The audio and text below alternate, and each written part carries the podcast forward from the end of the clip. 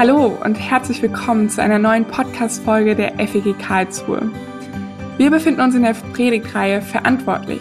In dieser Predigtreihe wollen wir der Frage nachgehen, wie jeder Einzelne von uns und auch wir als gesamte Gemeinde Verantwortung für einen fairen Umgang mit unserer Umwelt und unseren Mitmenschen übernehmen können. Das heißt, wir werden die Themen Nachhaltigkeit und soziale Gerechtigkeit unter die Lupe nehmen. Wir freuen uns, dass du auf dieser Entdeckungstour dabei bist. Wir, das bin ich, Madita Schneider, gemeinsam mit Philipp Heidel. Und heute sprechen wir mit unserem Pastor Christian Bouillon über seine Predigt äh, zum Thema Schöpfungsverantwortung. Genauer gesagt über das Staunen, über die Schöpfung und über das, was daraus erwächst. Schön, dass du da bist, Christian. Wir freuen uns, dass wir den Podcast mit dir aufnehmen dürfen. Ja, ich freue mich auch. Hallo, ihr beiden. Christian, das ist ja ein cooles Thema und du hast ja einen äh, konkreten Impuls auch gesetzt mit dem Thema Staunen. Und ähm, wie kamst du zu diesem Impuls und was, wie kamst du auch dazu, tatsächlich so viel persönliche Sachen von dir zu erzählen da heute? Tatsächlich ähm, wünsche ich mir für das Thema, dass wir nicht nur mit ganz großen Krisen in der Welt anfangen, sondern äh, schauen, was äh, betrifft mich denn an diesem Thema persönlich. Und tatsächlich führte das mich ähm, in den Gedanken und Gefühlen zu Situationen in der Natur, die mich begeistert haben und die ähm, sehr gut in meiner Erinnerung sind und für mich auch eine Grundlage sind, sich mit dem Thema und unserer Umwelt zu befassen. Ja, du hast ja heute in der Predigt auch schon ein paar äh, Dinge äh, erzählt, von denen äh, du begeistert bist, die Erinnerungen, die du hast. Madita, wie ist es denn bei dir? Gibt es irgendwelche Sachen, ähm, die du konkret mit Natur verbindest, äh, aktuell oder in der Vergangenheit?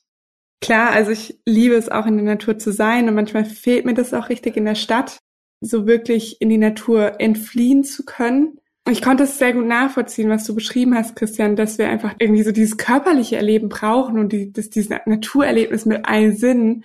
Und ich musste sofort dran denken, dass ich zum Beispiel liebe, in einen kalten Baggersee zu springen. Also ich war dieses Jahr auch schon und ja, selbst wenn wenn es noch nicht so das Wetter ist, sich den ganzen Tag dort äh, hinzulegen und in der Sonne zu grillen, quasi, also ist mein Highlight eigentlich dieses diese Eiseskälte. Gerade nehme ich auch voll wahr, wenn ich vor die Tür gehe, wie es duftet, also wie Blumenduft in der Luft ist und generell habe ich manchmal so das Gefühl, oh, es riecht nach Winter oder jetzt es riecht nach Frühling. Und was mich auch total begeistert, und das geht auch so ein bisschen in die Richtung von, auch von, von unseren Vorfahren, sage ich mal, zu lernen, ähm, diesen riesigen Wissensschatz, den es gibt um Wildkräuter und der ihren ja auch heilende Kraft für uns ähm, und gesundheitliche Wirkung. Und so gehe ich tatsächlich gerade öfter mal raus und pflücke Brennnessel. Tut ein bisschen weh an den Händen, aber ist auch ein körperliches Erlebnis und trink Brennnesseltee zum Beispiel oder mach eine Brennnesselsuppe oder machst den Salat oder ein bisschen spitzigerig oder Löwensahnen dazu. Schmeckt dann sehr bitter. Aber das sind solche körperlichen äh, Erleben mit der Natur, die ich zurzeit äh, genieße und wo ich auch ins Staunen darüber komme, wie vielfältig das ist und was Gott sich da alles gedacht hat. Wir haben es natürlich eigentlich auch echt gut in Karlsruhe. Wir sind zwar in der Stadt, aber es ist eine Stadt wirklich mit viel Grün und ähm, auch der Möglichkeit, wirklich außerhalb des Stadtzentrums in den Wald zu gehen oder auch mal in Wiesen zu gehen. Wir haben wirklich viele Baggerseen, den Rhein. Das ist, da sind wir wirklich gesegnet, ähm, auch mit der Möglichkeit, stadtnah dann in den Schwarzwald zu gehen und so weiter. Und für mich ist äh, jetzt gerade eine sehr schöne Zeit. Das sind die die Morgende, wenn es morgens noch frisch ist, wenn wir sieben, acht Grad haben, der Himmel ist blau und man geht raus, äh, die Sonne erahnt man schon, äh, sie kommt so langsam, geht auf, man spürt sie auf der Haut. Und ich habe in meinem Studium ähm, war so eine Zeit, da habe ich das Wandern und gerade auch das Wandern so im Schwarzwald und auch Mehrtageswanderungen für mich entdeckt. Und da ist es immer noch mal ganz besonders, wenn man dann entweder morgens seinen Start macht oder das habe ich dann auch oft gemacht, in Schutzhütten übernachtet und dann morgens seinen, seinen Schlafsack, seine Isomatte zusammenpackt und raustritt und man spürt noch die Müdigkeit in den Knochen vom, vom letzten Tag und man ist wahrscheinlich auch nicht ganz ausgeschlafen, aber tritt dann im Prinzip auf den Weg wieder und äh, es, es riecht so nach Wald und äh, man merkt dann im Prinzip die Kühle der Luft und kann die Sonne schon erahnen. Das sind einfach ähm, Sachen, die ich, die ich sehr mag. Jetzt ist es ja so, Christian, es geht dir ja auch so, du bereitest viel vor, bist in Sitzungen, schreibst, liest äh, und bist ja auch ganz viel nicht in der Natur. Wie, wie machst du das für dich? Wie kriegst du äh, dieses Naturerleben oder auch das Erleben, ja, der Schöpfung, das ist ja mehr als nur Natur. Wie, wie integrierst du das in deinen Alltag? Welche, welche Rolle spielt es bei dir? Hast du da Rituale oder wie ist es bei dir? Ah, das klingt ähm, wie eine gute Idee, Philipp. Damit deute ich an, ich habe nicht die Lösung parat für dich. Tatsächlich vermisse ich auch was. Es ist ja dann ein Stück Kompensation und hilft auch ein Stück, ähm, zum Beispiel zu Fuß zum Gemeindebüro zu gehen. Das sind so knapp zwei Kilometer. Und da komme ich ja auch eine Strecke am Zoo vorbei und habe manchmal so parkähnliche Abschnitte. Tatsächlich ist es dann aber doch nicht so wie in der Kindheit. Deswegen habe ich in der Predigt auch von der Kindheit erzählt, wo ich wirklich extrem viel draußen war. Wo du das von deiner Kindheit erwähnst, da äh, will ich direkt einhaken. Ich merke auch, dass ich sehr viel von meinen Kindern lerne, weil die natürlich genau diese Beobachtung ganz anders machen, die Natur entdecken, ähm, ganz viele Fragen haben, auch natürlich mit ihrer Körpergröße näher am Boden sind, Dinge entdecken, Gräser entdecken, aber vor allem auch Tiere entdecken. Und bei uns ist es so, gerade unsere Große hat da, ist da äh, extrem wissbegierig und ihr, ihr Opa äh, mütterlicherseits kennt sich sehr gut aus und beantwortet sehr gerne Fragen und dann äh, werden im Prinzip Dinge entdeckt, äh, Zusammenhänge gesehen und dann gibt's immer eine Sprachnachricht, die geht dann ungefähr so los du Opa, und dann kommt eine Frage und äh, man kann darauf warten, dass ein paar Minuten später dann vom Opa eine Sprachnachricht zurückkommt und ihr manche Sachen erklärt oder sagt, ja, das war eine Raupe, die wird später zu diesem Tier oder das hast du da gesehen oder sowas. Und das finde ich auch total cool. Die Möglichkeit, durch die Augen von kleinen Kindern auch wahrzunehmen, genau, so wie du es auch berichtet hast, wie du selber für dich wahrgenommen hast, das Vorrecht zu haben, das jetzt nochmal so mitzuerleben, finde ich echt cool.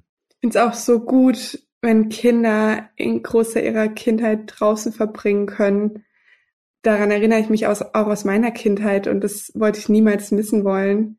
Und gleichzeitig ist es dann so schmerzhaft, den Kontrast zu sehen zu meinem heutigen Leben, irgendwie ja den ganzen Tag am PC zu sitzen bei der Arbeit, gerade im Homeoffice fällt dann dieser morgendliche Weg auf dem Fahrrad in der frischen Luft, wie du es gerade beschrieben hast, Philipp, diese Morgen Morgenluft mit aufgehender Sonne, es fällt dann auch weg. Ich schaffe es nicht immer, mich zu disziplinieren, dann auch vorher rauszugehen. Aber wenn ich das tue, dann ist es wirklich auch so ein, so ein Staunmoment und sowas, sowas Erdendes, sowas Entstressendes, draußen zu sein.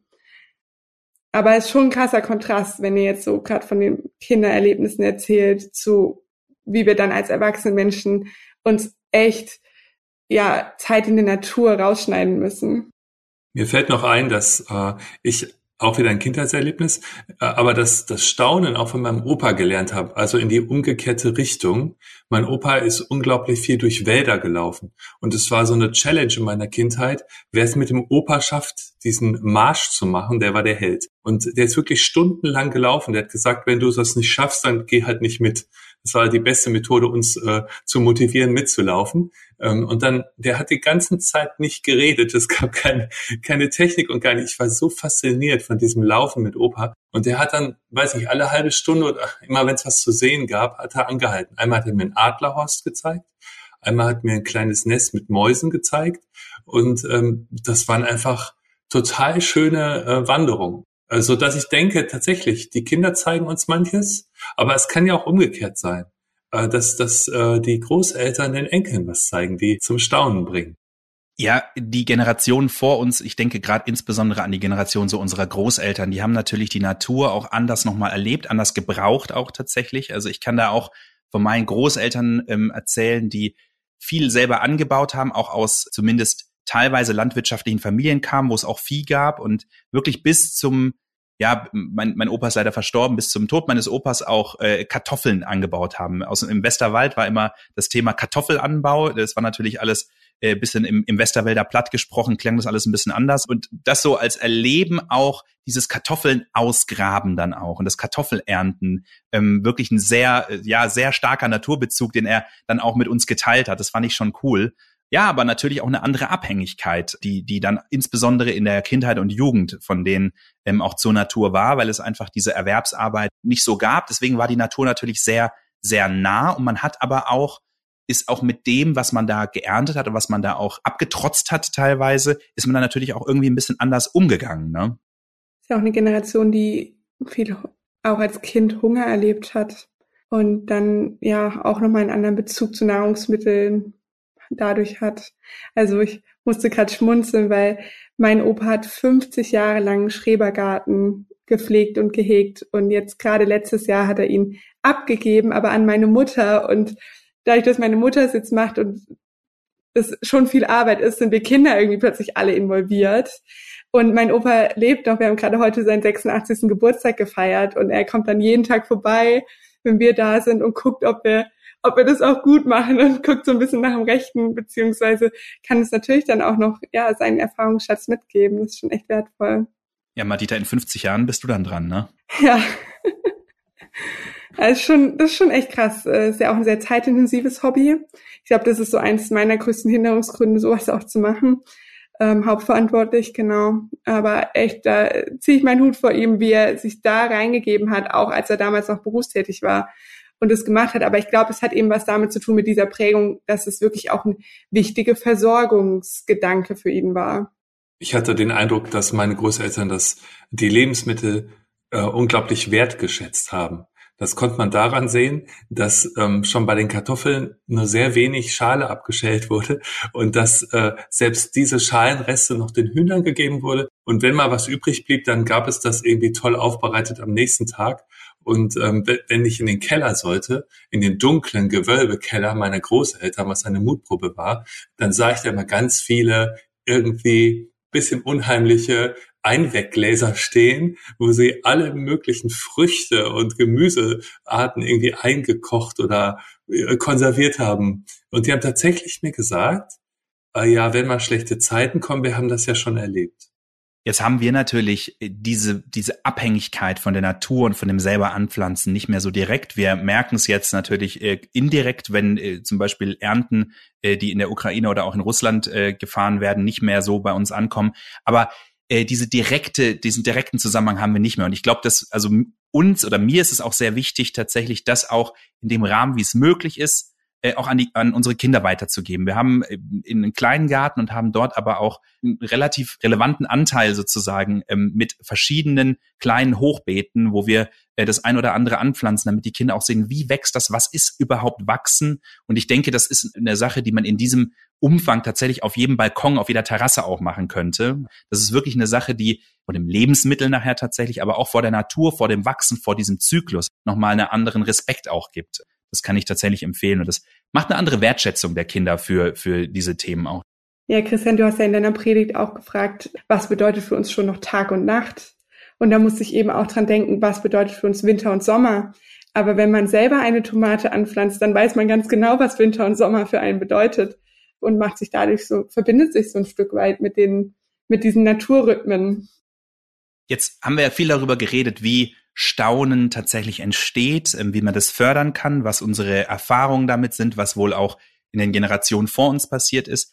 Jetzt ist dieses Staunen, wie du es auch in der Predigt eingebettet hast, ja etwas, aus dem dann auch eine Verantwortung und eine Verantwortlichkeit dafür entsteht. Und ich habe da tatsächlich dieses Bild einfach, dass jede Wiese, die ich feier, jede, jeder Wald, den ich schön finde, den ich riechen kann, natürlich etwas ist, wo es mir unglaublich schwer fallen würde, dort einmal abzuholzen oder meinen Müll einfach hinzuschmeißen. Also ich glaube, wir haben jetzt wirklich viel darüber geredet, wie dieser Respekt und dieses Staunen entstehen kann. Und ich denke, so wie du es auch heute Morgen dargelegt hast, ähm, dass genau daraus auch dieser dieser natürliche Respekt ähm, und gute Umgang da, damit auch entsteht.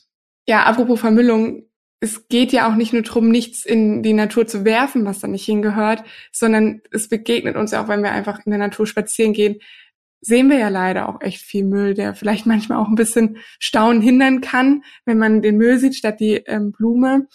Aber ja, ich weiß nicht, wie es euch geht, ob ihr dann manchmal auch den Müll aufhebt, den andere dort hinterlassen haben. Ich finde das einen total herausfordernden Gedanken, den ich aus dem Newsletter Challenge auch mitnehme von dieser Woche. Falls ihr den Newsletter noch nicht gelesen habt, könnt ihr da mal reingucken. Da steht noch ein bisschen mehr zu dem Gedanke Vermüllung und was ja auch unser Beitrag dafür sein kann. Und für alle, die äh, am Sonntag nicht im Gemeindezentrum beim Gottesdienst waren und die Predigt gehört haben, sondern beim Outdoor-Gottesdienst und dort auch die Predigt von Alex gehört haben und auch den Input von Benny, können jetzt auch nochmal mit ihren Kindern darüber sprechen, dass dort ja auch Mülltüten verteilt wurden, genau dafür und das nochmal wirklich auch für die Woche vornehmen, diese Mülltüten, die da auch mitgenommen wurden und mitgegeben wurden, äh, zu nutzen und tatsächlich vielleicht mal einen Nachmittag oder eine Stunde zu reservieren und mit ihren Kindern ähm, entweder einfach nur um einen Block oder auch wirklich in einen nahen Park oder eine nahe Wiese zu gehen und dort einfach mal ein bisschen was aufzusammeln. Also nehmt euch das mit dem Newsletter ähm, und der Newsletter Challenge da echt zu Herzen. Christian, du hast in deiner Predigt echt richtig schön, so viele Verse des Psalm 104 ausgeschmückt und neugierig gemacht und auf so kleinere Aspekte hingewiesen. Das fand ich echt cool. Und ich habe mir dann den Psalm auch nochmal vorgenommen und auch nochmal gelesen. Und ich bin über zwei Verse gestolpert, die, über die ich gerne nochmal jetzt mit euch sprechen würde, in denen es ums Thema Freude geht. Und zwar heißt es einmal im Vers 31, der Herr freue sich über seine Geschöpfe. Und ein bisschen später in Vers 34 heißt es, mein Lobgesang soll ihm gefallen. Ich ja, ich freue mich über den Herrn.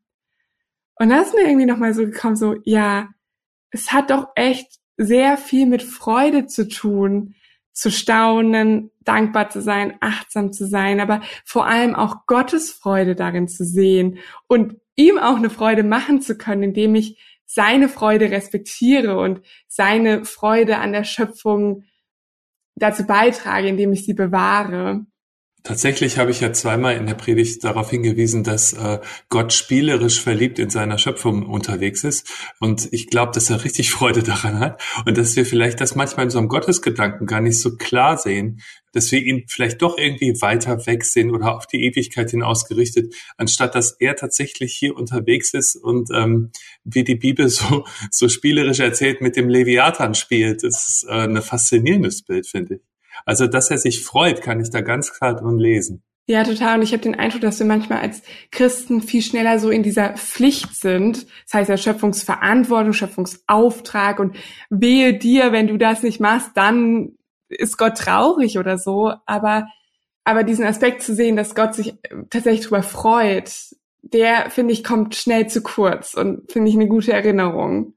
Das war für mich auch der Grund, dass ich ähm, bei dem Staunen angefangen habe, mhm. aus dem dann die Antwort erwächst und äh, die Hoffnung habe, dass äh, das sehr leicht fallen kann, während ja bei einem Gesetz sehr schnell bei uns äh, Widerstand provoziert wird, obwohl wir vielleicht sogar die Sache ganz gut finden. Aber wenn wir erstmal ins Staunen kommen, ich glaube, manches würde von alleine gehen.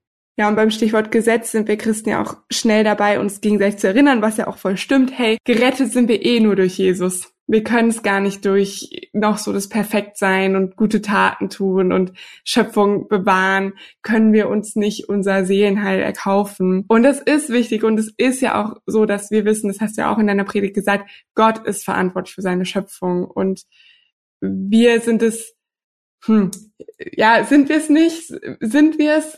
Zumindest wissen wir halt, im Letzten ist Gott verantwortlich und wir können uns dadurch nicht erretten, da irgendwie bessere Menschen zu sein. Ich, ich weiß nicht, empfindet ihr das auch so, dass wir Christen da schnell irgendwie uns dann aber auch der Verantwortung entziehen aus diesem Grund heraus? Naja, Jesus allein rettet uns und alles andere ist sekundär? Ähm, ich denke, dass ich nicht genau weiß, wer sich alles entzieht. Aber vielleicht kann man sagen, äh, dass es unterschiedliche Weisen gibt, über Gott nachzudenken. Und da hilft uns vielleicht dieser trinitarische Blick. Es gibt Gott den Vater, es gibt Gott den Sohn, es gibt Gott den Heiligen Geist. Und alle zu, zu dritt sind sie eine Einheit. Und man kann sagen, dass sich viele Themen im Christsein auf diese drei verschiedenen Wesenseinheiten Gottes äh, zuordnen lassen. Und vielleicht sind wir Freikirchler eher sozusagen beim zweiten, bei, Christus und der Erlösung. Und vielleicht reden wir weniger über ähm, Gott den Vater. Und diesem Thema wird die Schöpfung zugeordnet, so dass ich glaube, es ist nicht wirklich ein Gegensatz, sondern es ist eine Schwerpunktsetzung. Uns ist ganz wichtig, ähm, über die Erlösung Christus zu reden, und das ist auch sicherlich eine unserer Stärken. Aber es ist auch wichtig, über Gott den Vater nachzudenken, über den Schöpfergott. Vieles davon war heute in der Predigt drin, wie er in seiner Welt unterwegs ist, dass er sie weiterhin erhält und was daraus für uns folgert. Vielleicht würde ich so sagen. Und jetzt ist es ja so, dass die Welt ähm, natürlich das ist, was um uns rum ist, aber wenn man an die Welt denkt, das ist ja auch der Globus. Und es gibt ja auch ähm, neben dem, was wir jetzt ganz explizit wahrnehmen können, nämlich das Lokale, die schöne Natur, das, was wirklich um uns rum ist, was mit unseren Sinnen aktuell wahrnehmen können, gibt es natürlich auch eine Welt und auch eine Verantwortung für die Welt, die ein bisschen das Globalere eher äh, im Fokus hat. Und es gibt natürlich diesen klaren Zusammenhang, da ist eine schöne Wiese, ich schmeiß da Müll drauf oder ich schmeiß da keinen Müll drauf, ähm, wo auch ein Staunen über die Natur auch eine klare Aktion verhindern kann. Aber wir haben natürlich auch Zusammenhänge, die wir auch nicht immer direkt im Blick haben. Es gibt einfach globale Emissionen, es gibt Zerstörung, die auch erst wirklich deutlich äh, zeitverzögert auftritt. Und ich frage mich so ein bisschen, Christian, hast du eine Idee, wie können wir dieses Staunen, was wir auch über das Lokale haben, über die Zusammenhänge der Natur, wie können wir das eigentlich auch uns leiten lassen, dass wir diese globale Verantwortung für die Natur und die Schöpfung auch, auch irgendwie besser wahrnehmen können?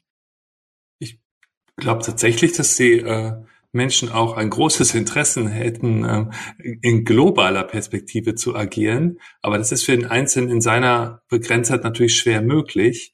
Und die Probleme sind auch relativ komplex. Also tatsächlich glaube ich nicht unbedingt, dass es ein Problem der Motivation ist, sondern eher ein Problem der Information und der Möglichkeit des Einzelnen. Und das ist ja so, dass wir, dass wir vielleicht gar nicht immer auf dem neuesten Stand der Forschung sind und das auch gar nicht sein können in unserem Alltag.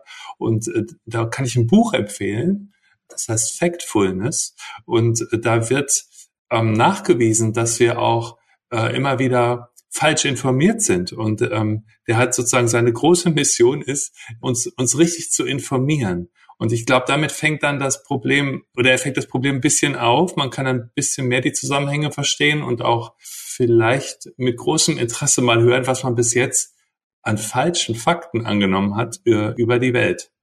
Wir reden ja auch über das Thema Fair und Verantwortung und auch Nachhaltigkeit über verschiedene Aspekte. Und manchmal steht natürlich auch ja zumindest vordergründig auch zum Beispiel Naturschutz, ähm, Gründe gegen irgendwelche Mechanismen in der sozialen Gerechtigkeit. Und dann wird es natürlich super komplex. Und ich glaube, da ist es umso wichtiger, ähm, je besser man über die tatsächlichen Zusammenhänge Bescheid weiß, ähm, desto eher kann man da dann auch wirklich eine Entscheidung treffen, die man, ähm, ja, wie man persönlich auch mit gewissen Dingen umgehen möchte.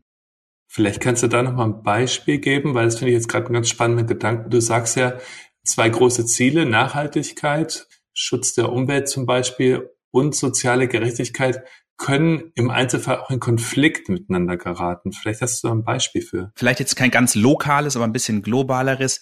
Wenn man jetzt sich Entwicklungsländer anschaut, die einfach ein deutlich niedrigeres, sagen wir mal, objektives und nach unseren Kriterien äh, niedrigeres Wohlstandsniveau haben. Und wenn man annimmt, dass globale Gerechtigkeit auch bedeutet, dass sich ähm, Wohlstandsniveaus und Lebensmöglichkeiten auch angleichen, da würde man natürlich dahin kommen, dass dort auch neue Kraftwerke gebaut werden, neue, äh, äh ja, auch CO2-Ausstoß ist und äh, das vielleicht ein einen Lebensstandard erst ermöglichen kann. Ja, das gibt natürlich dann auch verschiedene Zusammenhänge, die, die das dem auch widersprechen, aber wo wirklich konkret der Ausstoß von, von CO2 im Prinzip einer Angleichung der Lebensverhältnisse in der Welt gegenübersteht oder, oder gegeneinander steht. Ja. Sowas jetzt mal ganz global äh, lokal gesprochen, man kann es ja wirklich bis ins, bis ins Kleinste treiben, dass man sagt, äh, lohnt es sich, eine, eine Fahrt zu einem oder einen Flug zu einem Hilfsprojekt zu machen äh, und dort wirklich tatkräftig zu helfen oder hat das nicht mehr negative Auswirkungen auf das Klima aufgrund der getätigten Fahrt oder des getätigten Flugs. Also